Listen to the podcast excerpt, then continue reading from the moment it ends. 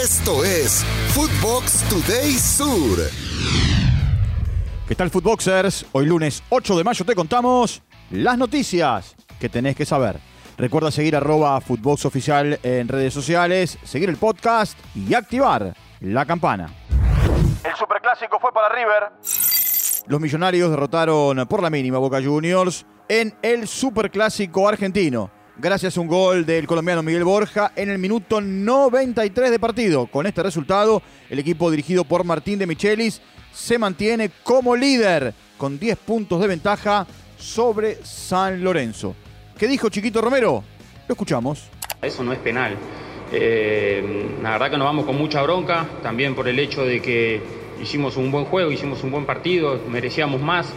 Eh, y creo que nos vamos bastante perjudicados. También habló Miguel Borja, autor del único gol del partido. Aquí sus declaraciones. El tiempo no llegaron, en el segundo tiempo tampoco tuvieron pelota clara de gol. Nosotros tuvimos la de Solari que pegó en el palo, tuvimos opciones que los metimos a ellos en campo de ellos y yo creo que somos justos ganadores. El clásico del escándalo. Continuando con las noticias del encuentro entre River y Boca, el partido terminó con muchos expulsados, seis futbolistas y el entrenador de Boca. Los dos planteles se tomaron a golpes de puños una vez que Borja convirtió el gol. Las tarjetas rojas fueron para Agustín Palavecino, Ezequiel Centurión y Elías Gómez en River, mientras que por Boca se fueron expulsados Miguel Merentiel, Nicolás Valentini y Ezequiel Fernández, más Jorge Almirón. Escuchemos sobre el tema a Martín de Michelis.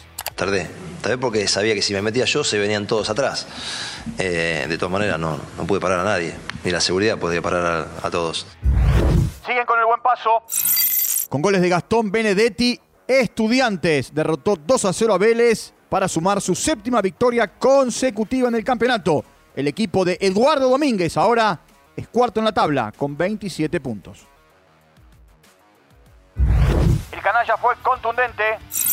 Rosario Central goleó a Platense 4 a 0 en un partido correspondiente a la decimoquinta fecha de la Liga Profesional en la Argentina. El partido se jugó en el estadio Gigante de Arroyito. El cuerpo técnico de El Calamar, liderado por Martín Palermo, no logra levantar a su equipo y ya llevan seis partidos consecutivos sin conocer lo que es sumar de a tres. Mal corra de penal, el colombiano Campás, Vélez y O'Connor marcaron para el equipo de Miguel Ángel Russo. Empate en victoria. Newell's visitó a Tigre en el estadio José de la Giovana y todo terminó 2 a 2. Brian Aguirre abrió para el equipo de Heinz a los dos minutos. Facundo Colidio de penal lo empató para el conjunto que dirige Martínez. Después, Brian Luciati puso las cosas 2 a 1 para el matador. Y en el minuto 87, Cristian Ferreira empató para Newell's. Da un paso al costado.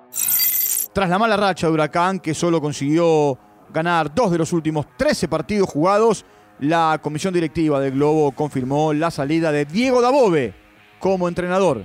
El mismo ocupaba el cargo desde mayo del año 2022. Tras la renuncia de Dabove, en 50 partidos logró ganar 19, empató 18 y perdió 13, consiguiendo un 50% de efectividad. Festejan el Scudetto. Napoli se impuso en el estadio Diego Armando Maradona por 1 a 0 a la Fiorentina con un tanto del nigeriano Víctor Osimhen. Desde el punto del penal que lo acerca a convertirse en el primer máximo goleador africano en la historia de la Serie A. Tras el encuentro se realizó un homenaje a los nuevos campeones de la Liga Italiana. A corta distancia, Arsenal superó en un partido complicado en Newcastle para mantener viva la esperanza de poder conseguir el título. Fue victoria 2 a 0 en St. James Park con goles de Martín eh, Odegaard y un gol en propia puerta. Gol en contra del el suizo Fabián Schär. De esta manera, los Gunners quedaron a un solo punto del Manchester City. Esto fue Footbox Today Sur.